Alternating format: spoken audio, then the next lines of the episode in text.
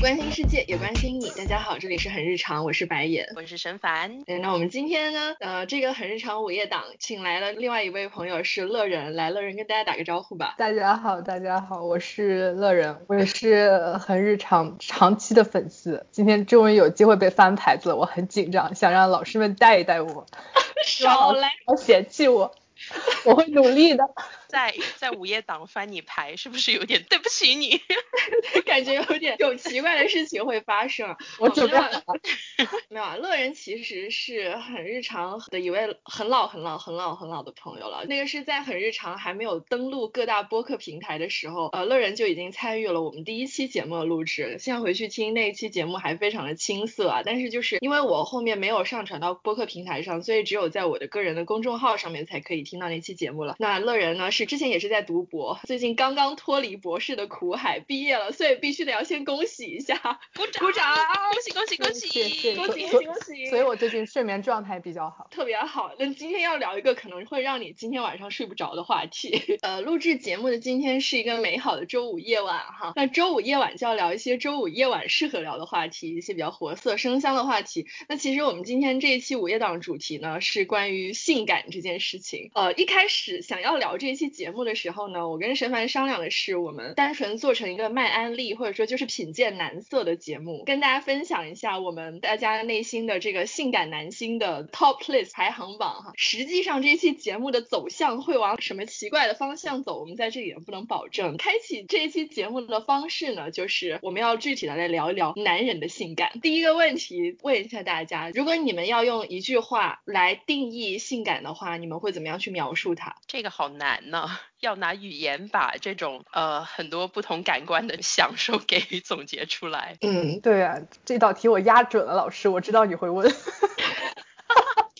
你有准备好答案吗？我感觉来很日常做客就像来考试一样，之前我都会想你们会聊什么，然后自己在心里押题。我这期故意没有列提纲，也故意没有发提纲。对我很紧张，因为我昨天还还问你们，你们都列了哪些男明星嘛？想提前看一看考试大纲。你压中了，所以你的答案是什么？我我并没有想出这个答案，我以为这个问题会放在最后，就是你知道那个上价值的时候你问这个问题。哦。我我不然我不然还是先听听两位老师吧，还是先跟你们学习一下。其实这个问题也就是很 random 的问一下，因为之前我跟沈凡在我们聊风月话题的时候已经。多次尝试过了我们的聊天记录，真是的。对不起，我们其实基本上已经得出来了一个共识，就是它真的很难定义。但是呢，或者说我觉得可以换一个问法，我们觉得绝对不可以有的东西，就是说什么东西是对你们来说绝对不性感的？对，我觉得这个就很好。我可能还不太清楚我喜欢什么，但你问我不喜欢什么，我可以讲出很多。来来来来，我有一个表格，它的横轴就是 yes 和 no。就是性感和不性感，然后纵轴就是呃身体上的那种 physical 的那些特点，性感和不性感。然后第二个就是他那种行为上的、性格上的。从肉上来说，我最讨厌的、最 no 的就是那种肥又腻的 那个，我不行，真的不行。啊，我我不建议，我不建议男生比较胖胖的，我觉得胖胖很可爱，但是他不能脏。那个什么 握爪。我也接受不了，就是他那个脏可以是胡渣邋遢，又或者是比如说让我看到他指甲缝里面有脏东西，反正让我觉得这个人不干不净的，我我就嗯没有办法，没有办法接近。嗯，我觉得这个应该是大家都会这么认为，就是说就算是不在性感不性感的这个语境里面，大家也不会去喜欢脏的人。就是 in general 啊，但是这一点确实是，而且我觉得我们可以把标准再放高一点，不单只是一般意义上的那种干净，就是我觉得可能是需要去更加注意，比如说像理发啊，呃，刚才沈凡提到指甲，就是这个我们之前有说到过，对，就是小指甲的问题，我不是很明白为什么有一些男生会喜欢是留小拇指指甲留的巨长，我之前真的碰到过有一个这样子的男性朋友，他跟我说。这样子比较方便清理耳朵。啊啊，好可怕！对，然后我当下就崩溃了。就你清理耳朵有棉棒啊，就是你拿棉棒不好吗？非得非得上自己那小指甲，而且我我敢打保票，他不是说清理完之后他会拿洗手用的那个小刷子去刷自己指甲缝的，肯定也不是这样子。就是太有画面感了，我是吧？不是了已经。OK，刚才说到肥腻这一点，还有没有别的？我觉得对于我来说还有一个点就是比较具体的胡子，如果你是长成一片草原又浓又密的，这没关系，这是一种 style，没问题。但是那种这里长一小撮，那里长一小撮，特别是有的男生很喜欢在他的下嘴唇跟他那个下巴中间那个小凹陷那个位置的那个胡子，他不剃，我就，您以后是准备去山上当道长吗？现在就开始准备了，我实在不能理解这个是啊怎样的一种审美。也许他们也想留那种很性感的胡子，可是你知道每个人的那个毛发生长那个密度不一样，有的人就天生就是那种络腮胡，那有的人可能就毛发不是很浓密，就没有办法。这个话说起来好像有点午夜党，就是女性身上没有的一些东西，我反正觉得会很性感，比如喉结，然后比如胡子这种，当然也不是所有的喉结和胡子，就是搭配的非常好。比如说日本人在整理自己的胡子上，其实就还挺有自己的风格的。嗯，重点是整理，就重点重点是跟自己的面部结构跟自己整个的那个风格比较一致，比较和谐，你会觉得是这个胡子有型有没有不脏。小天切让，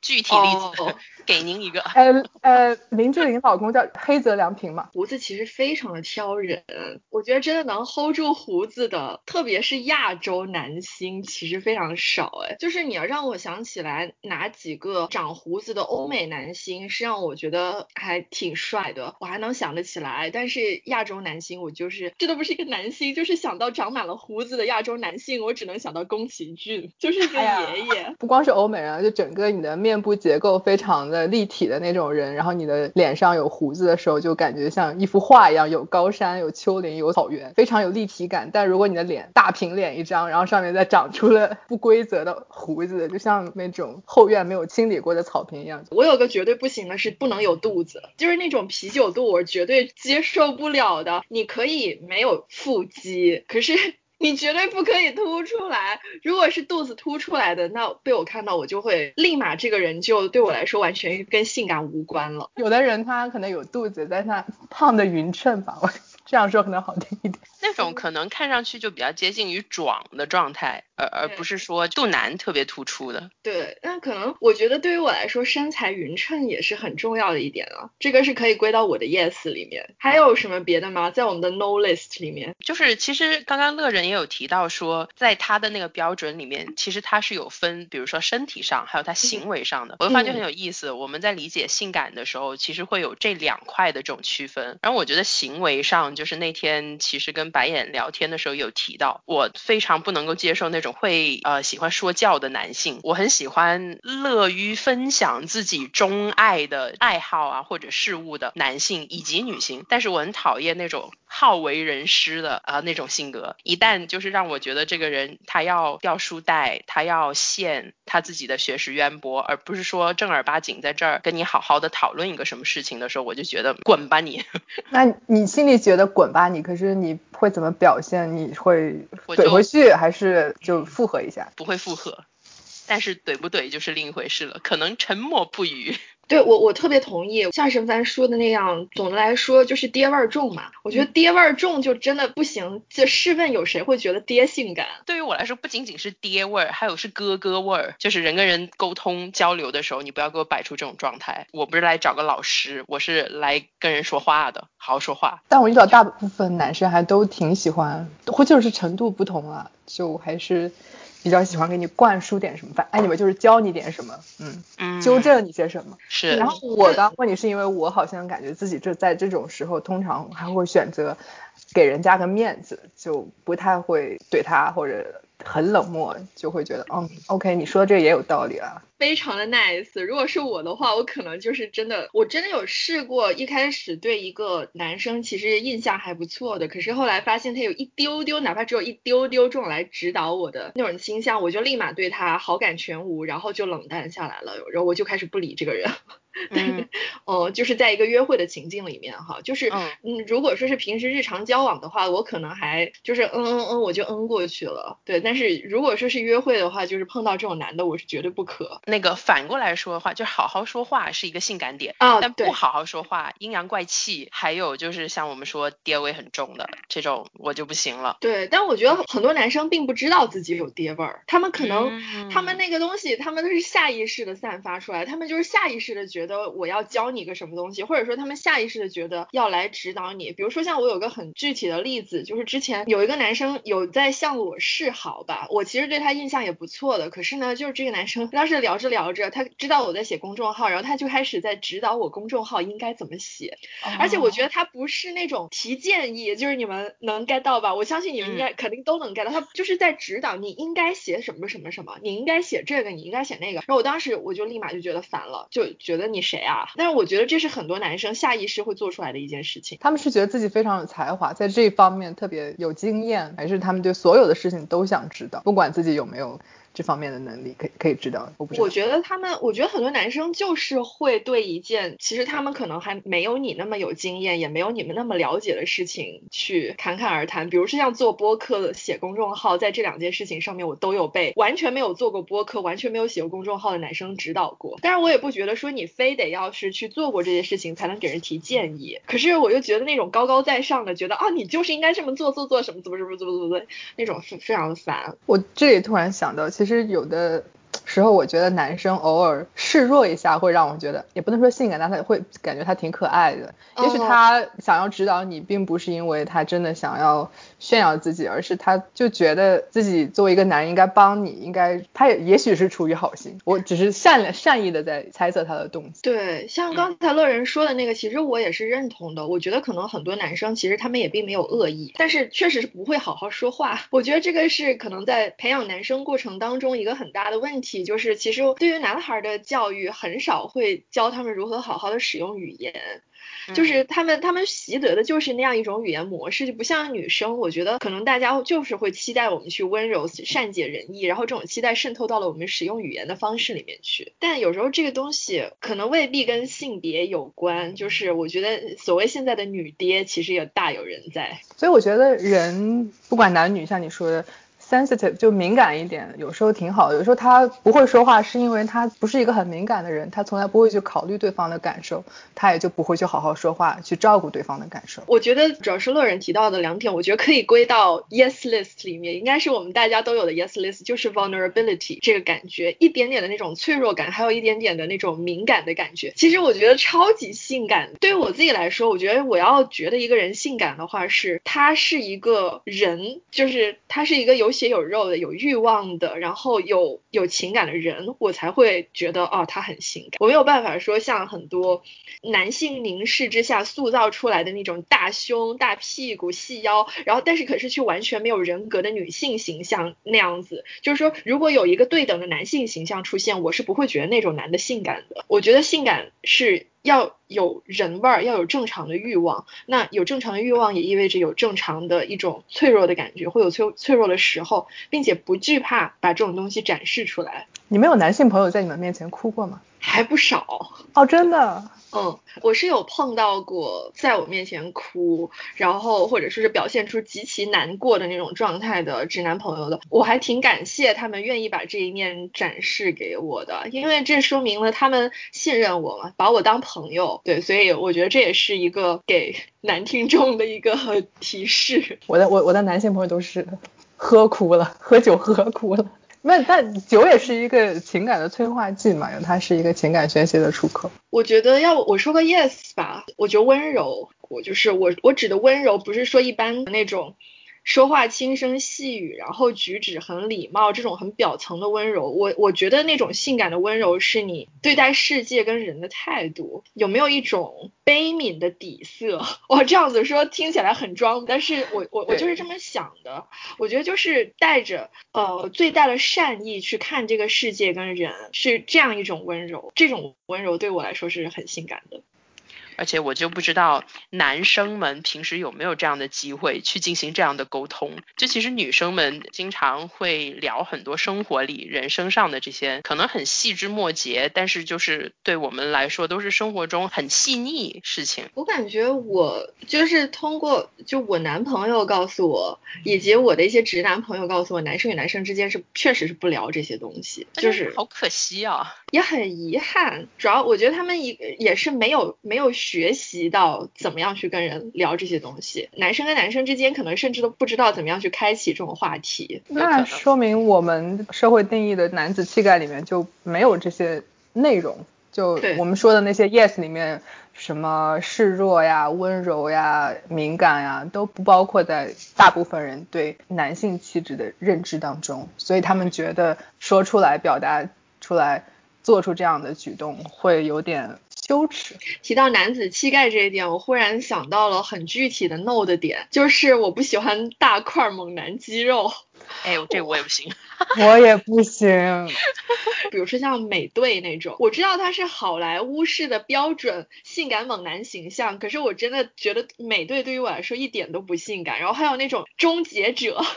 施瓦辛格式的那种，我真的觉得天呐，我看到那种我不会想要跟你发生什么，我只会想这是一个打手，我要赶紧跑。就我不是不喜欢肌肉，而我喜欢那种，比如说他是个运动员，他是个自然练出来的肌肉，我觉得那个。非常的自然，那我觉得很好。但这就是我特别恨好莱坞的一点，我真的就直接说恨了。但是我所有喜欢的英国演员或者非美国演员跑到了好莱坞之后，就大家都会走上那样一条不归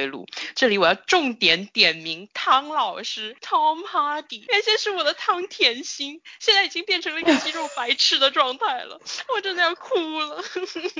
哦，真的是这样的，对，就是那种 hyper。masculinity 的状态，其实我觉得是那样一种处理自己身体的方式，给给我的感觉是你不断的把自己身体工具化的一个一个方式，到最后大家只能看到一堆肉，然后就是你这个人都要被你的这一身肌肉给淹没了。我觉得这个已经成为了一种资本的逻辑了，就是如果你不是这个身材的演员的话，你没办法拿到那个角色，你会没有没有戏。但是问题就是你一旦躺进了这趟浑水，你没办法回头啊，就像唐老师现在他就没办法回头演他可能他的演艺生涯刚开始的时候的一些非常脆弱，在社会边缘，以就是甚至是你你身体上、精神上都有问题的那样子的角色，因为他的身体的那个条件已经没办法回到他原先那个比较自然的一个呃男性躯体的这种状态了。他就没办法演那样的角色，其实我觉得特别可惜，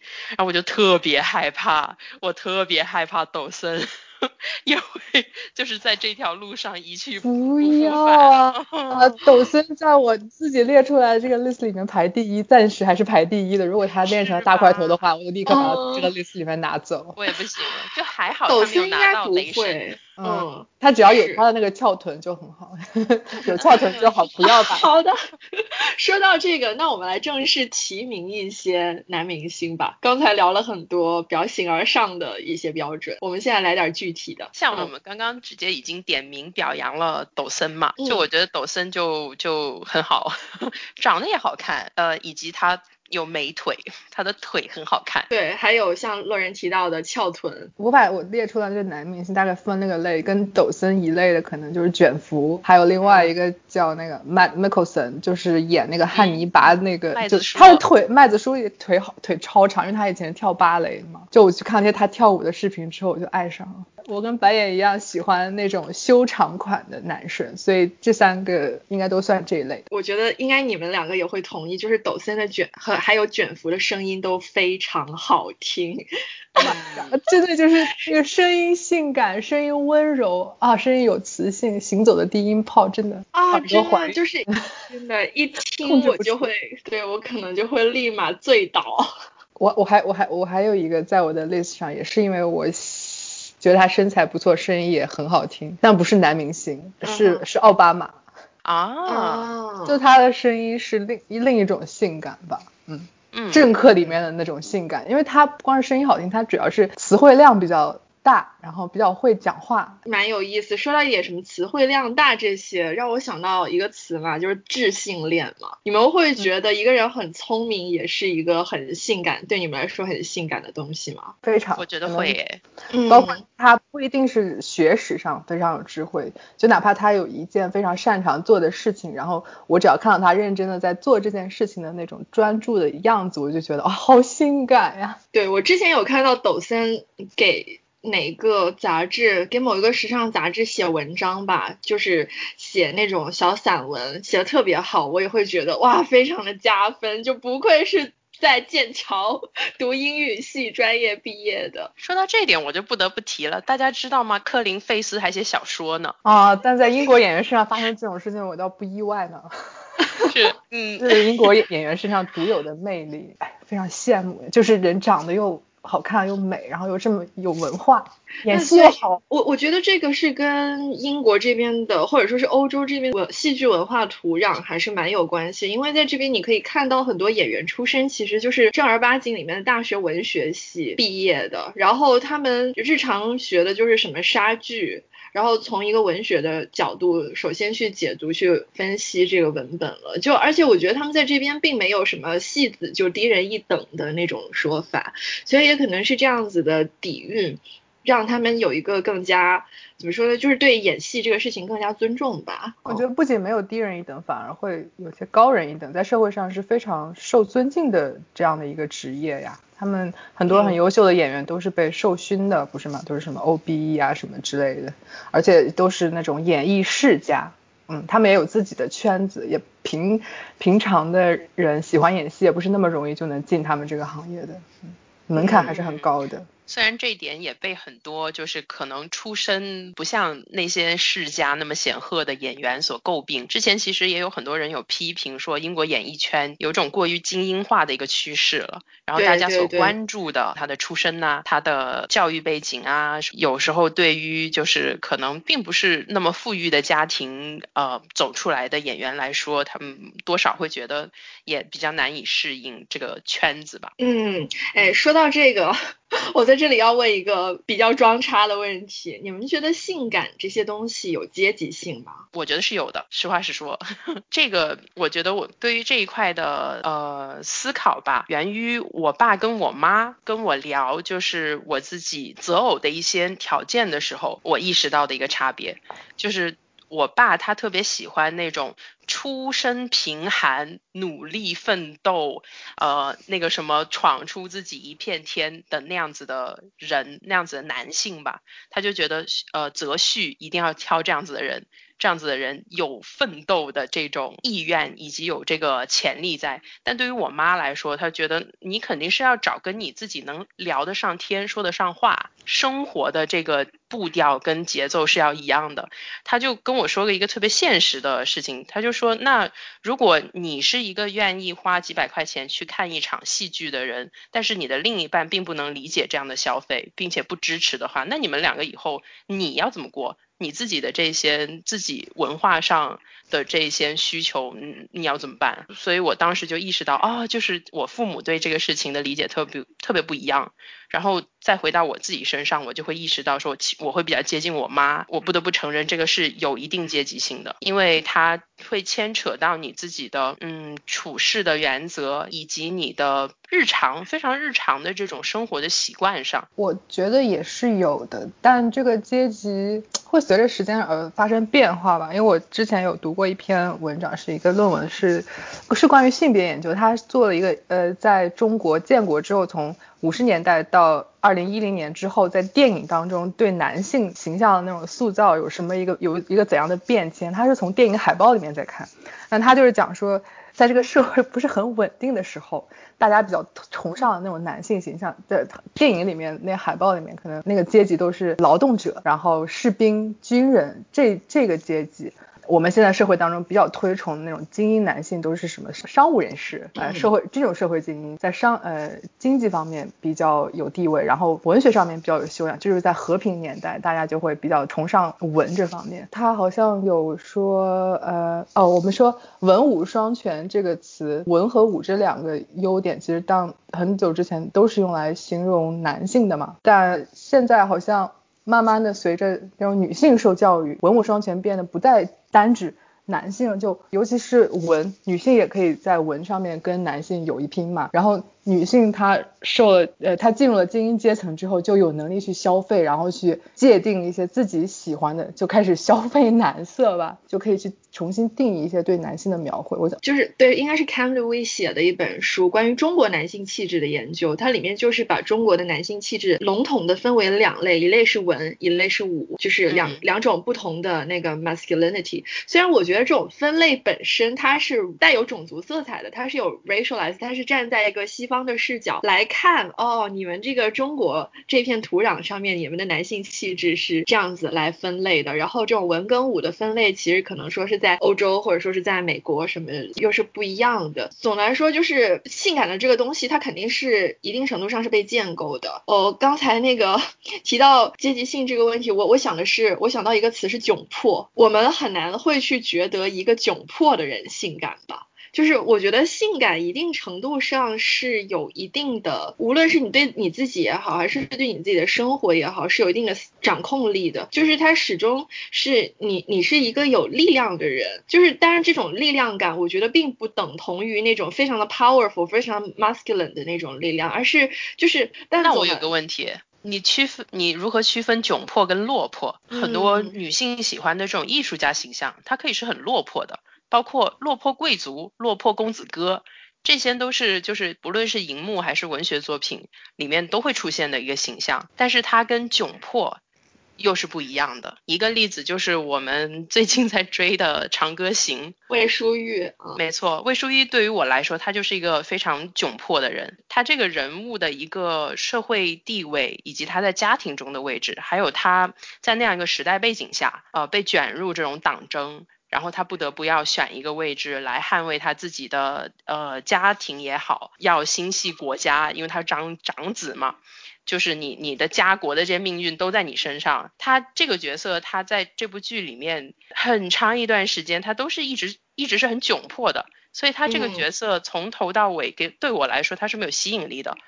嗯嗯，我突然想到去年特别火的那个英剧那个 Normal People 里面的男主，算不算是窘迫的一个？典型例子，哎，这个有意思，而是窘迫带来的那种自卑感，让他的性感打了折。对，其实我也我我刚才也有想到 Normal People 里面的这个角色，可是我又觉得他非常的复杂，就是因为起码从电视剧里面呈现出来那个状态，我会觉得这是还蛮性感的一个男性角色，当然不是说。时时刻刻都很性感，他有一些让我觉得不性感的时候，可是总的来说，我觉得他是一个一定程度上有人物弧光的角色。我我就是面对那样他那样一个角色，我觉得我又很难说是把他的那种软弱或者什么的解读成或或者说是自卑解读成一种窘迫。我觉得就是比如说像对应的我们提到魏淑玉的那个角色，我觉得他身上并不是自卑，而是。懦弱，或者说是不敢去直面自己内心的欲望，然后总是思前想后，被很多别的东西牵扯。哎，不过这么说的话，《Normal People》里面的男主角好像也是这个样子。又或者是，就是其实两部剧它。具体的设定不一样嘛，所以他对于这个角色的这种情感肯定是不一样的。我们就魏淑玉就很惨啊，肯定是拿来衬托另外两位男主角的。以及我想到的另一个状况就是有钱，但是是暴发户状态的，就是他是一种你你有一个你有你掌握了资本，但是你并没有文化资本跟社会资本的一个状态，就是穷到只剩钱了吗？是啊，其实这也很窘迫啊，是吧？对，嗯，所以就是其实。性感这个东西，然后包括它背后的很多形成它的那个环境，还有机制，还有很多东西，我觉得都不是三言两语能够说清楚的。就是再一次在节目的过程当中，再一次确认了性感的无法被定义。嗯，不过我觉得像我们刚刚这么一聊，或许我们也应该提提到，就是我们所有的这些观点。也是就是基于我们自身的一个，比如阶级背景啊、教育背景啊、成长环境啊这样子所提出来的。所以像我们所认知的性感，跟另一个呃环境里面的女性所认知的性感，它可能是不一样的。所以这我觉得这是双向的一个情况，而不是说单单是说哦，就是我们那个性感的那个客体它是怎么怎么样的，对，它永远是处于一个互动的一个状态，这样去定义的。这是一个免责声明嘛？就大家想要骂我也无所谓了，就 就我觉得这也不是什么好好好好来声讨或怎么样的点，但是就是确实我们。嗯，性感它像乐人有提到，它可能是受一个具体的社会的一个政治经济的环境，呃，还有像呃，就他提到具体那本书吧，我觉得还有一个事情就是这个研究它所分析的这些文本，它有它背后本身带有一定的 propaganda 的一个性质在，所以它有一个主流的一个审美，主流的一个认知。呃，在这儿，但我们现在讨论的都是非常个人的，嗯，个人的一个认知嘛，主流跟个人之间可能会有一点偏差的。老师举手，我有突然想到一个问题，你们两个会有觉得小鲜肉行列里面的男明星有性感的吗？吴磊啊，吴磊啊，我是真的有认真思考过，就是我今天在录节目之前，脑袋里面过了一溜啊，呃，又来进行危险发言了。我觉得现在只要是评价。没事，免责声明刚刚已经发过了，所以我才敢问这种问题啊。对，OK，就是并不是，并不是说他们不好哈，这只是个人喜好的一个问题。我觉得我能够想到的小鲜肉里面有我觉得清新阳光的，可是性感这个东西确实真的，一下子这么想到就是你说有性张力的，我真的只能想到吴磊。嗯，但这里我要提一个特别具体的点，我们在看吴磊演的小飞流的时候，不会觉得他是性感的。你看他在《沙海》里面演黎簇的时候，他不会是性感的；但是他演《长歌行》里面的阿诗勒隼的时候，他是性感的。在我这儿，就是男明星他性不性感其实并不重要，他演的角色性不性感才是重要的。嗯，因为我会做一个非常清晰的区分，就是像我在这儿说，我觉得吴磊性感，但其实我其实具体指代的是他演绎的这个阿诗勒隼这个角色非常性感，但他实际生活里面怎么样，我并不知道，我也不 care。这个区分对于我来说非常重要，以及就是有那天我跟另一个朋友聊起这个点的时候，我就被批评了。他说，就是我们在讨论这事儿的时候，不就是要专注于皮囊吗？但你老提一些跟皮囊没什么关系的事情，就是最后总结的一个点就是，好像我对性感的定义，它很多时候不是落脚在一个皮囊上，而是这个人的一个状态，而且一个具体的情境。以及他的一个性格特质或怎么样的，但这个很多时候在我们谈到男明星，而不是现实生活中的呃人的时候，我的落脚点肯定是在那个角色上的，而不是在这个男明星身上。嗯嗯，这又让我想到一个很有意思的问题，也是之前我跟沈凡就已经聊过了这个问题，就是我们在现实生活中有没有觉得性感的？人，呃，起码就男性来说，想了半天，我们真的想不出一个具体的让我们觉得很性感的生活中真实出现过的男性。我觉得这个就很值得玩味了。这一定上是，也是回到了我们刚才所说的性感就是被建构的。而且我觉得我们现在对于性感这个东西的认知，它很大程度上是具有表演性质的，而且很多时候，说实话，它是。我们自己脑补出来的一个东西，就是比如说，嗯，一个是通过角色吧，就是一个这这是一种事先已经有文本在那里的，它是其实说到底它还是一个文本上面的性感，嗯，然后然后它是一种那个叫什么？它是一个 character，对对对，它是它它它是一个角色，呃，它它也是跟真实的那种。它是跟真实有一定的距离的。然后另外一个呢，就是现在我这个是我在看 B 站视频的时候发现的一个，就是他们呃有很多的 UP 主会去喜欢去剪一些混剪，然后那些混剪里面呢，它的标题都是写着什么色气呀，然后欲啊什么之类的那些东西，就是把。很多的采访或者说是一些影视片段，说或者说是各种各种的那种片段剪辑在一起，然后告诉大家，哦天呐，这个人就是非常的性感，但其实这也是一种文本在加工的过程。总的来说，就是我们看到的其实是我们自己建构出来的一个东西，跟这个人主体跟文本背后、符号背后的那个实体是什么样的，其实不一定就是有必然的关系。嗯，这个确实，以及现在我们经常看到的一些标签，就是什么小奶狗、小狼狗之类的，就这些东西对我来说，就嗯，真的呃呃不敢恭维。对呀，这个不就是刚刚我说的那种为了满足女性消费者产生出来的？我觉得那些明星在我看来，就真的像是一件一件的商品，是为了满足购买者的需求的。这也是为什么就那么多其他不属于这个商品类别的男性会如此疯狂的去只摘这些小鲜肉，因为他们自己感受到了危机嘛，对吧？真的背后我觉得其实也是有一点。厌女心态的，嗯嗯嗯，对，那肯定。因为女的女人现在可以去定义男性了，女人甚至可以去购买他们为他们喜欢的那种男色进行消费。那么男男性觉得在这里面，那么被购买的这些男性，我觉得他们可能某一种是某一种价值的价值的实现。那那些不具备这些价值的男性，自然就要抓狂了。嗯。所以这个其实也跟呃有文化批评者会批评说，我们国内现在的这个整个娱乐产业，其实在某种程度上就是在兜售青春。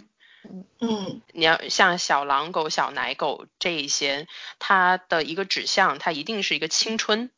年轻的身体、年轻的肉体，然后在在这个基础上，呃，去建构很多性感啊或者具有性张力的这些符号。嗯，但这长期以来男性都是这样消费年轻的女性的，不是吗？对，但是我觉得从另外一个角度来说，就是。嗯，不是说把自己当在消费放在消费主体的这样一个身份啊，是因为我觉得我作为一个主体，我肯定有消费者之外的身份。我害怕我对性感的认知，嗯，就是会被所有的这些因为消费而被发明出来的概念而框定了，然后我自己失去了自己的那种对于性感的想象力。就是因为比如像你看，像我们现在在描述性感的时候，其实我们的语词也是很大程度上被那套消费话语限制住了的。就呃什么。呃，很很多，我已经放弃抵抗了，在这个消费社会里面，我已经是消费社会里面的一道景观了，就我已我已经无法抵抗了，我已经放弃。嗯，就是但但但是我还是很想要能够在真实的生活里面，对于真实的人，我想要能够看到真实的人的性感，就是我不想要只是看到作为商品的一种性感，或者说是作为呃一个虚构文本所存在的一种性感。我有时候会不知道说这是真实生活里面确实是真正性感的人很少，但是另外方另外一方面，我会觉得这是我自己可能这是我想要去开发的一种能力，我会觉得是不是我没有去。识别性感的这样一个雷达，我倒是觉得现实生活中性感的人还是存在的，以及那种性感的被我捕捉到的性感瞬间。那那些说白了，那些瞬间也是基于我自己的呃滤镜脑补这个基础上我来感受到的。因为换一个人，他可能不觉得那个人或者那个瞬间他性感。嗯，对对。所以我觉得像你说的这种消费主义对于性感的定义，我觉得他。我们很难说有一个办法可以逃离它。因为它已经在我们对于性感的这个认识上做了很多功夫。还有一点就是我们还年轻，所以我们是那个脚本所要虏获的这个女性观众的一员。到我们到四十岁、五十岁、六十岁的时候，我们就不在这个市场里了，我们不是这个市场里的消费者了。到那个时候又会有不一样的脚本出现。我看到 乐人女士 来，所以我又有问题想问两位老师，因为刚刚在听你们讲的时候，我在想性感一定是一个好的。褒义词嘛，如果它是一个褒义词的话，我在想，我其实从来没有在现实生活中夸赞过我身边的任何一个人，说哇你好性感。就我甚至如果别人这样讲了讲我的话，我会有一点哎不好意思不舒适。我会觉得它是一个褒义词哎，这但我觉得这的确是取决于你怎么样去认识这个概念的。所以你为什么会觉得如果有人说你性感，你会有点不舒服呢？我会想说啊怎样你想睡我吗？我觉得这个跟我们自己的一个心理状态还是有关系的，就是外界的评价是一回事，我们自己怎么去接受这种评价，到你这儿你是怎么去过滤以及梳理这些信息，它还是有有一个我们自己自我的位置在里面的。现在可能我自己已经 无所谓了，就人家说就哦谢谢，就 真的我在接受了。现实生活中的对话就太少听到人。勇敢的夸对方啊，你很性感，就心里面可能会默默的觉得，嗯，他很性感，但我们。比较羞于去把这个词讲出来，但我在想，乐人，你刚才说的被人夸性感会感觉不舒适，是不是因为你有一种被凝视、被审视的感觉？有点，我觉得可能是这样子。或者你们如果如果你们有这种经验，不管是你们夸别人性感或者被夸性感，是在一个我想知道是在一个怎样的情景下？我也确实没有面对面的夸过任何人性感。嗯，我也没有呃使用过性感这个词。大家还是通常会容易把性感往低俗的那个方面去做一些联想，导致我们好像不太愿意太多的去用这几个词当一个褒义词去夸赞别人，并不想让别人误会我们对他有一些呃其他的那种想象，对意图不轨。对，这是但我觉我觉得是这说到底很深层的是一种对于性的耻感吧。嗯，还有嗯还有就是，但是其实可能因为我我自己本身我觉得性也没有什么大不了的，就是我我我会觉得它不就跟吃饭睡觉一样嘛，然后我也不觉得我会对性有任何的耻感，然后我也不觉得它是一个很下流的事情，所以我也不觉得如果说实话，如果有人一个男性赞美我很性感。当然也是要看语境，可是我觉得如果你是很真诚的，没有好像很油腻或者怎么样的来赞美我性感的话，我可以感受到你的那种真诚，我觉得这是 OK 的。而且我也有时候我不会觉得说一个人他如果默默的脑补他跟我发生什么事情，会会对我来说是一种冒犯。我我也允许我自己去脑补。我可能看到了一个很有魅力的男性，我允许我自己脑补，我去跟他发生一点什么事情。所以我觉得你主要不在行为上或者是言语上真的有伤害到我，有攻击到我，有有不礼貌的，那我觉得这个是 OK 的。嗯，这个确实。不过我觉得，嗯，这个是不是有时候也跟我们自己对自己的这种性魅力的认识？是有关系，就比如如果我不觉得自己是一个有性魅力的人，别人来夸我这个，我可能会觉得有点奇怪，呃，又或者说我我我完全没有 get 到对方他是在夸我，嗯，但是如果我自己确认对自己的性魅力是有比较高的一个确认度，嗯的话，可能我就不会很介意别人说我，哦你很性感或者怎么怎么样。嗯，那说到这一点，你们。会希望自己是一个性感的人吗？我会，当然，我觉得没有人不希望自己是一个性感的人。可是当你真的被人夸性感的时候，你的心里好像又不是那种全然突然就能欣然接受的那样。我觉得这个还很有趣的。那你们会就像刚才沈凡提到的，你们对自己的 性感，就是你们主观上会认为自己是一个性感的人吗？嗯，我觉得我在日常情境里面绝对不是，但是。肯定会有那样子的时刻，他还是一楼上，哦，哎，顶铁，是，所以我觉得可能他对于我来说更多是一个呃状态，就可能在某些时刻我是进入了那个状态，我就是那样的，但是在大部分情境下，我我并不是，而且我相信我们应该在不同人的眼里有不同的性感吧，既然性感是这么一个模糊的概念的话。对，是的，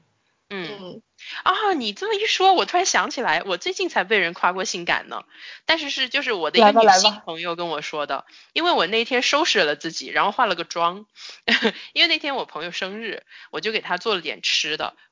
就是我们在外面碰面的时候，他一见到我就跟我说啊，你今天看上去好性感呀。是，嗯，当时你什么感觉？当时我就觉得，哎，有一点意料之外，因为我自己在收拾自己的时候，并没有意识到，或者说有想说，嗯，我希望今天的我是性感的这样一个想法。但是在我朋友可能在他的一个视角里面，一个经过收拾了的我，以及可能那一天的一个呃穿的衣服啊或什么，就整体来说让他觉得是性感的。有有害，我感觉你有 你会有害羞，就你讲的时候还是有一点小害羞的。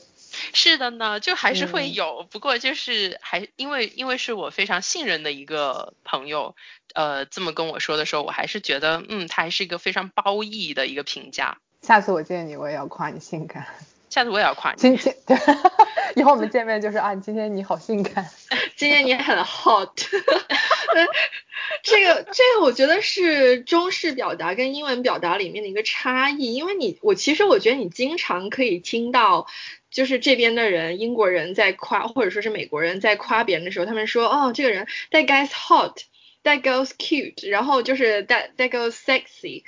我觉得这对他们来说是一种很自然的表达，好像没有。不会有那么重、那么沉重的负担。哎，其实那我想起来那天我跟乐人见面的时候，乐人说过一个很具体的事情，就是说他会觉得女生女生性感是你当时有说你觉得一个女生主动去向男生表达心意这件事情，你觉得非常的性感。嗯，对呀。哦。因为大多数我们感情问题上好像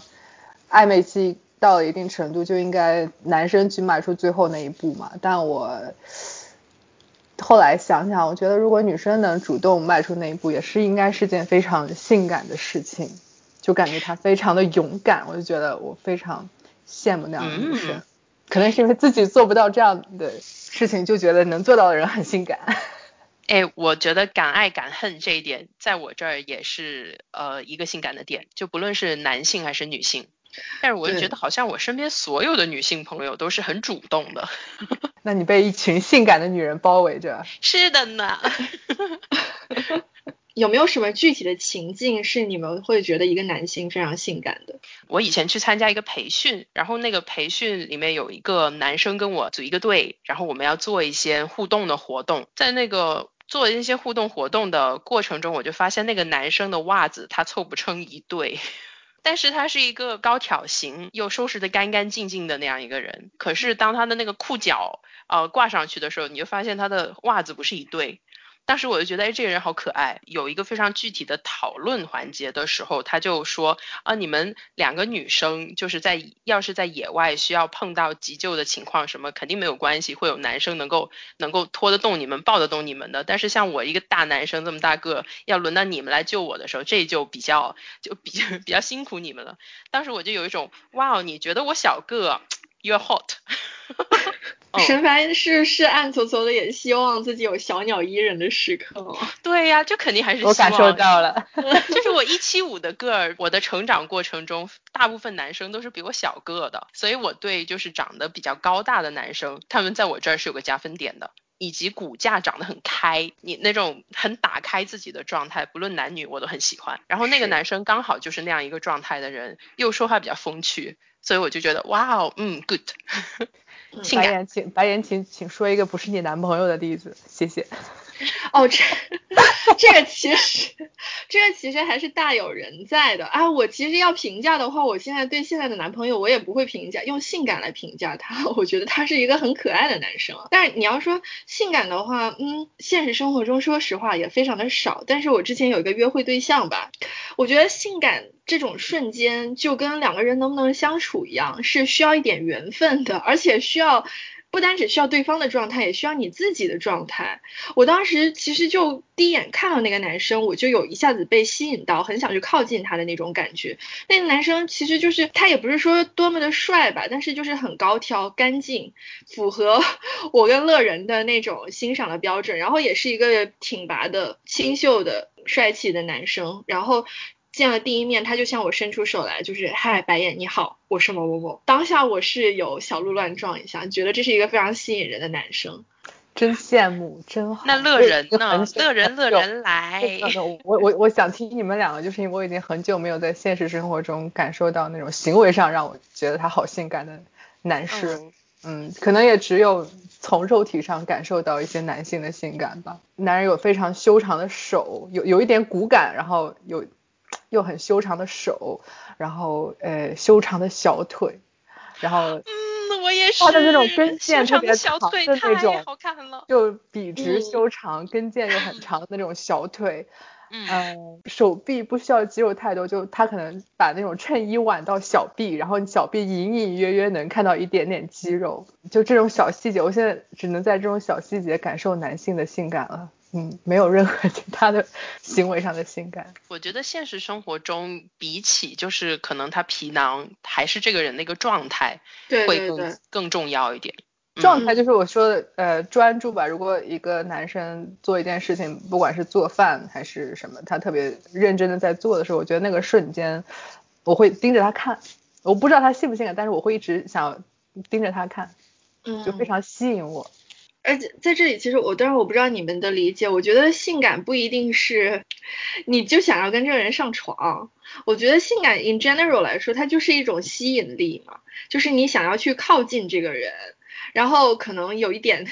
可可能想要去触碰他，但是我觉得未必说是让你产生性冲动，这个叫性感。嗯，现在可能我现在状态比较整整体状态比较厌男吧，所以 我很难在男性身上发现发发现性感的点。嗯，我原本也是这么认为的，就是他性感，他不一定是跟性一定要联系上，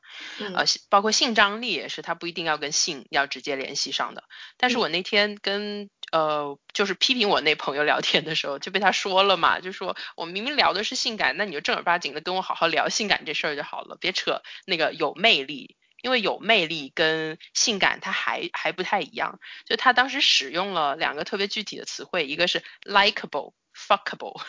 就是，然后我们在聊性感的时候，可能更多时候在聊后面的这个词，而不是嗯 attractive 啊。或或者说是 likable，怎么说我我会觉得 attractive 里面它或多或少就是有一种有一种性魅力的东西在，就无论男女啊。可是像像神凡的朋友刚刚说的那种，我也其实有点同意啊。如果一个生活中有一个我认为性感的男生，我很难控制住不去对他有一些其他的联想。但我觉得我刚好是反过来的，我一般觉得性感会有魅力的人，我也不会往就是特别肉体或者是。呃，这种别的这这些肖想上往上靠，我就可能止步于说哇哦，美妙，到这一步就停了。这个也是跟我们在另外一期上一期的午夜档里面有聊过的类似的一个内容，就是什么样的人对于我们来说是。有吸引力的，就是因为我觉得我们都不是那种能够完全被皮囊吸引的人，吸引我们的点里面一定多多少少有这个人的性格的一些部分，他怎么样说话，他怎么样做事，这些东西是我们评估标准里面的一部分，所以他就就让喜欢这个事情，或者说是觉得有魅力这个事情，不完全是一个肉体上的事情了。哦，这点我觉得刚刚白岩有提到说，这个还不仅仅是就是对方的一个状态，还关乎到你自己的一个状态。这里我可以提供两个特别具体的例子，就是曾经有两个呃情境，可能是对方向我示好，但是我没有 get 到，又或者说我并没有怎样的就。并没有在那个状态里面，就其中一个情境就是有一天，就当时我还住在伦敦，在西区看完剧回自己住的地方，走在那个呃小巷子里面的时候，前头走了一个穿黑大衣、身材修长的一个男生，但那条路上就我们两个人在走，他走前面，我走后面，然后就因为我那天穿皮鞋，所以走在那个路上会有哒哒哒哒的声音，嗯，那个男生就回头看了我一眼，然后我就很自然的，因为。英国路上陌生人互相笑一下，这个是很呃，就是它属于礼貌，不属于别的一个什么意思的一个事情嘛。嗯，后面那个男生看我笑了一下，他也就没做什么别的表示，头扭回去了。可是没过几秒，他把他的右手往后伸，向我伸了过来。然后我当时就觉得，嗯，你这个人什么意思？就是当下没有 get 到这到底是，嗯，呃，怎么样的一个情境？然后我就，呃，一脸疑惑的我就走开了。后面被白眼说我真是特别不识风趣的一个人。所以白眼老师这种情况下到底应该做什么？白眼说握住他的手啊。那我不行，那我那我跟审判老师的做法可能会是一样的。反正我反正我当时那个状态就是没有怎么说呢，没有没有领会人家的一个一个好意吧。你还要说一下那个小哥后来的一个反应。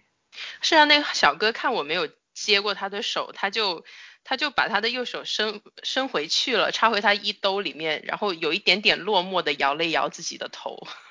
还发出呃还挂上了一。一一个小小的苦笑的表情。嗯，我我觉得特别好玩，就是沈凡跟我说起来这个事情之后，我跟他说我自己脑脑子里面已经脑补了 一百脑补了一部电影是吗？对，脑补了一个电影，就这不就是完全可以去当一个电影的开头啊，就是一个故事的影子。白眼脑出了一部午夜伦敦，很浪漫，真的很浪漫，这个对，真的很浪漫。但是可能跟我的性格也有关系。即便我谈了恋爱了之后，我觉得我也是这个样子。我就觉得我走在大街上，也许下一秒钟就会有一些什么有意思的或者是浪漫的事情要发生了。然后我绝对不要 miss out any of that moment。然后我觉得我是一个时刻准备好了的状态。这个跟我是否身处在一段亲密关系里面是没有关系的。它也不代表说我会去出轨或者怎么样，而是我觉得我的心里好像总总在期待着一些什么事情会发生。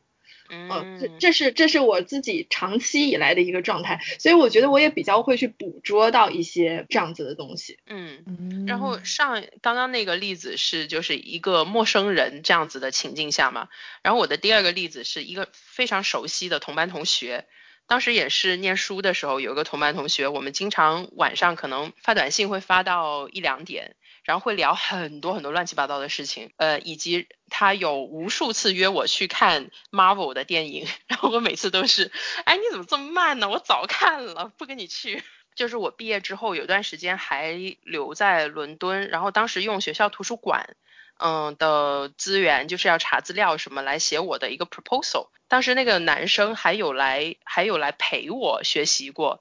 呃，然后我们还一起出去吃了饭。他还要不停的问我说：“那你到底要写什么？你到底想研究什么？”就我们聊了很多这件事情，呃，以及就是我们在路上还碰到了一个熟人。那个碰到熟人之后，他还非常自然的把他的头搭到了我的脑袋上，就因为那男生很高，嗯，就是他的下巴可以抵到我的后脑勺的这个高度。然后我当时就觉得，嗯，这个是不是有点过于亲密了？然后我其实一直真的没有 get 到人家是在跟我示好。我一直觉得，哎，我们不是朋友吗？就是又或者说，我对他有那么一丁点儿的好感，但是呢，我我我觉得我当时可能那个年纪的我真的不在那个状态，也没有期待任何浪漫关系，所以就导致了，呃，当人家在跟我示好的时候，我并没有 get 到。你已经错过两段了，不要再错过下一次别人向你伸出的双手。沈凡，你可能急需回到伦敦，你看看你在伦敦的时候，有多少个故事的开头等待你去接着往下写。哎呀，不要这样了，错过就错过了，没有办法。乐人真的都没有什么要分享的吗？我今今天来录节目，我就很期待要听你讲。我发，我刚刚在想，为什么我一谈恋爱的时候就不觉得男朋友性感了？我在反思自己，就我在想性感的例子的时候，我想的都是。一些野男人，花可能真的是要野的才香，不会往自己的正牌男友身上想哎，最但但我现在已经单身快两年了，呃，而且 COVID 就没有结识什么新的男性。我搬家的时候，呃，到了新家这里，因为搬家公司的两个工人可能有点呃不是非常的友善，然后我楼下的康熙业主的小哥哥，然后就帮我出了头，然后他就真的挡在了我的前面，然后跟我说了一句。不要让他们欺负你。然后我那时候觉得，哦，乐人同志，你还说没有呢？对啊，这个就很，他是那种有点凶凶的，觉得，哎呀，你这个人怎么这么容易被欺负？然后他跟你说了这样一句话的时候，我就会觉得，嗯，非那那时候我觉得他非常的性感，导致我现在只要在楼下碰到他都会有点不好意思。我甚至我甚至做梦梦到他，因为我是真的，你们知道我特别爱做梦，就 谁不爱呢？也梦见过他，就更不好意思了。嗯，哎，那他就是单身吗？单身，因为因为上我上次见白眼，他让推荐给了我一个 dating app，然后我今天为了做功做性感功课，我去刷了一下，我还刷到了那个小哥哥，赶紧搭讪啊！不行不行，我是一个非常不性感的女性，就我不会我不会主动的，这这点非常的怂。哎，可是因因为你现在有了一个很好的契机，你可以不以不以就是这种勾搭，而是哎，我发现你哎，你就上次帮我出头那邻居哎，以这种哦，我看到他之后我就会觉得很尴尬。你在 dating app 上如果看到自己认识的人，不会觉得很尴尬吗？就会立刻把它划掉呀，不会。去右滑，like 他呀？不会诶，我觉得就是只是证明说大家都是正常人。对啊，我也不尴尬，可能我在这方面就是完全没有包袱的一个人，而且这种事情，可能我之前有段时间用交呃用 dating app 真的用了蛮长一段时间的，就这种事情发生了不止一次。那我觉得看到就看到了呗，我也是一个正常的，呃也不是说正常的，我我我我就是一个普通女的。我用用怎么了？就是你看就看吧。所以你们两个是我老师。哎，没有没有没有，大家都是在 互相。我我真的在录制期之前，我我我我刷了一个小时，刷刷到我真的有点生理不适。我说实话，就是因为太不性感了。就是现在的男的到底是怎么了？那偶尔会有几个还不错，但整体来说就，我还是希望现在的男男性同胞们能够多爱自己一点。嗯，爱自己才是真的性感。嗯，能不能具体定义爱自己？不光是我们最开始说的一个男生胖不修边幅或者怎样，我看我看身边的男生，包括网上看一些男性自己 PO 出来的照片，我都会觉得他们把自己包裹了好多层，压抑，非常的压抑。嗯嗯，比如我们其实之前讲。我们很都很讨厌那种大肌肉。其实我今天刷那个 dating app 的时候，就刷到了好多那种，呃，露自己上半身、露自己各种部位、身是很很奇怪的那种男性。嗯，我其实觉得我们女生有时候在讲女生内卷嘛，就身材就码数越来越小，越来越想要瘦。其实我觉得男男男性他们是他们也有这种，呃，身材焦虑，他们是另外一个方，就是肌肉要越来越大，越来越大，所以。女生吃减肥药，或者是嗯用其他的什么整容手术之类的方法去让自己变美的同时，男性也有。而且我我后来才知道，其实我们一直说到那种厌食症的时候，eating disorder，我们可能会觉得大概都是女生在 eating disorder，但其实男生也有非常多的人有这种困扰。嗯，是呢，有时候也不一定是主动的想让自己变得非常大肌肉，就也许他们也是受害者，但他们又不太会说出来。就是我们在吐槽男生从来都不主动的去表达自己的感情，也许他们觉得自己根本就找不到出口。我就觉得看到这些男生就会好好辛苦啊。而且刚才说到这个，我其实是很明显的感受到男生是有身高焦虑的，就是女生有体重焦虑，男生身高焦虑很严重的。就是你看到 dating app 上面，只要是身高在一八零以上，男生一定会写一八零，是以上，就是 就是他们他们会觉得这个是一个点，是。对对，这这是一个加分项。我但但我在这里也不得不承认，我也喜欢高个子的男生。可是我之前也交过个子不高的男朋友，有时候会在想，我自己哈，我自己也也需要去克服一些对男性的刻板印象，或者说是一些成见，然后一些比较死板的一种期待。嗯，可我觉得身高在我这儿是没有办法去 compromise 的，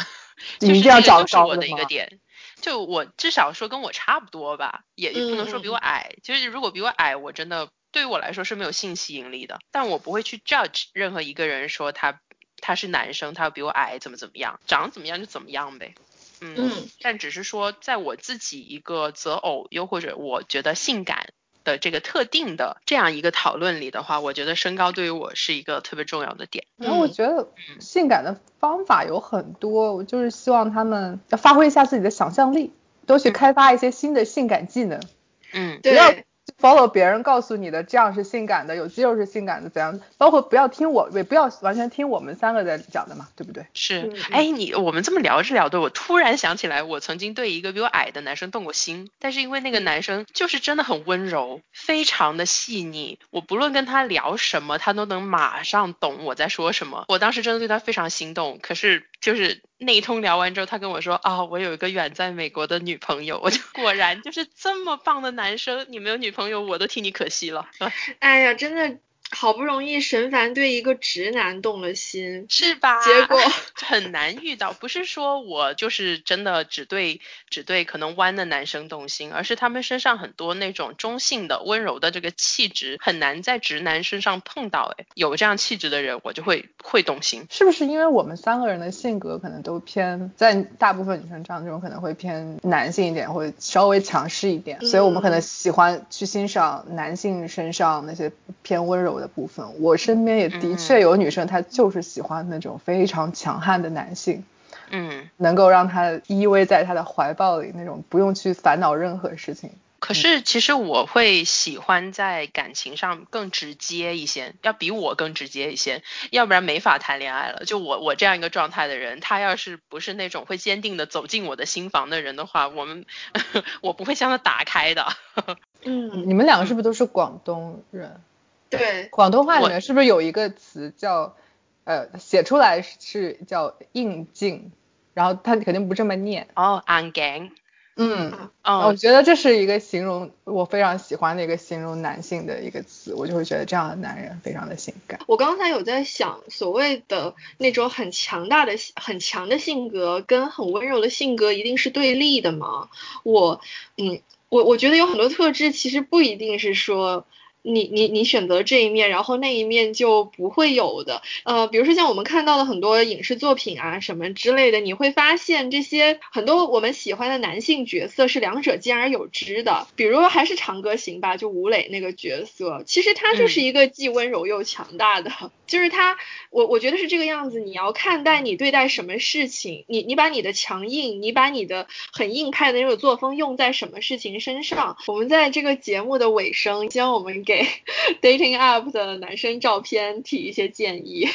什么样的男生的照片是会吸引到我们？我喜欢笑脸，就是非常阳光、积极向上的这样的笑脸，对于我来说是很有吸引力的。然后就是你不需要给我裸什么东西，这个在我这儿真的嗯没有什么特别的意义。那人呢？我。我现在想到两点，因为大部分神探刚刚都讲了，我再补充两点，就是光线啊、角度啊什么，请注意一下，光线不要太暗，一暗就显得人特别猥琐。然后请不要那个视角，就是那个镜头从底下仰视自己，好像自己是一座山一样，不需要这样子。好，呃，让我有一种好像一定要仰视你的感觉。然后第二个就是，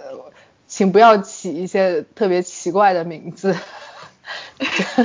这非常中二，有点有点傻的名字啊。嗯，哎，我还有一个点一定要提，是一定要提，男士们不要用滤镜好吗？不要用那些放大你的眼睛、调亮你的肤色，然后把你脸变小的滤镜好吗？我就是，我看女生也不不会期待一个滤镜在那儿，我看男生就更加希望你不要有那个滤镜在那儿，就你长什么样就什么样呗。刚才乐人跟神凡已经基本上都说完了，我没有任何多余要补充的东西了。结束今天。节目的第二个环节是大家提出来自己的性感男星 pick 吧，呃，可以提两两到三个。我的话，像我之前有聊到，我我会把角色跟演员区分的非常开，所以我其实能提的都是我觉得非常性感的呃男性角色。Top one 那个 BJ 单身日记三里面的克林费斯，呃，Top two 是 Unrelated。里面的抖森就是抖森刚拍电影没多久就拍的一部女导演嗯的电影，中文名应该叫不相关。然后我建议抖森的粉丝，又或者就是觊觎抖森，但是其实没有看过他早期作品的朋友们呢，一定要去看这一部，就是真的太性感太帅了。抖森这占了一个，那我就不说他，那我说卷福好了。啊，我说我说一个中国的吧，我喜欢张震，我觉得张震非常的性感。当然，张震背后代表的那一系列男神啊，就是什么金城武啊、梁朝伟，就是那种忧郁气质型的性感。然后第三个的话，可能就是一系列，其实算运动明星，不是影视明星。这也是可以说的吗？我觉得打开 深开始。你到此为止，你的名单太长了。我用完我的打开了我对运动男男星的那种性感的，呃，这个想象的。一开始最开始最早期的是那个美国的游泳运动员菲尔普斯，然后后来就是一些足球运动员，像呃。很老牌的，像劳尔，还有西班牙队的那个守门员卡西利亚斯。哦，我的排名第一是《叛国作家》里面的 Alan Rickman，就是斯内普教授，大家一定要去看一下。我的天呐，其实那个电影是呃题材非常严肃的一部电影，但是我就完全。把它当做一个精神 SM 的片子在看，男女主角都非常的好看，很养眼，而且呢，就是那个时候的私教还应该是四十岁出头吧，还是比较年轻，看起来也有点就是斯文败类的那种感觉哦。对我非常喜欢斯文败类的这个类别，眼镜一架哦，就是同意。对，然后另外一个呢，我想提到的其实是蓝雨时期的刘烨。啊，我录这个节目之前刚点开了蓝雨在看，就是觉得哇太棒了。对，就是那个时候的刘烨也是那种小鹿般的眼睛、瘦削的身材，然后给人感觉很有故事、有很丰富的内心戏的那种，然后还有一些脆弱的那种文艺男青年。然后呢，在这里对，就是神凡跟我的一直的意难平，就是可能要再往后一点，但是那个时候还是保持在那个状态的刘烨跟袁泉演的琥珀，真是意难平。我真是恨自己没有早生几年能够看现 场。嗯，对，真的是因为我们都非常的喜欢这一部剧，可是等我们知道这一部剧，并且有钱可以去买剧票看的时候，他们已经远离了，就是起码刘烨他早已经远离了戏剧舞台，而且不再是当年的那个刘烨了。第三个我觉得是《贤者之爱》里面的龙心良，这个是年下就是弟弟感的那种非常性感的男性里面，年下男，年下男里面我一下子就会蹦出来的一个，哦，真的就是那种青春的、充满着激情与欲望的肉体，非常吸引人，大家一定要去看。呃，也希望就是听到我们这一期节目的呃那个女听众们、女性朋友们，希望这期节目可以给你们提供一些更多的这个娱乐材料，是吧？一些精神滋养。然后呢，听这一期节目的男听众呢，希望这一期节目可以给到你们一些小贴士，就是关于女生其实心里到底在想什么。但是呢，我们三个也不能代表广大女性。我在我的公众号后台有时候也会收到一些男性听众的问题，会。有点想要把很日常当做一个女性回答的模板。其实有很多的问题我一直没有回答，是因为我真的没有办法给出来这个答案，因为我的答案都是非常个人的。请大家把我们的聊天当做一个了解女生想法的窗口，啊而不是一个标准答案。OK，那我们今天的节目就先到这里，下期再见，拜拜，拜拜。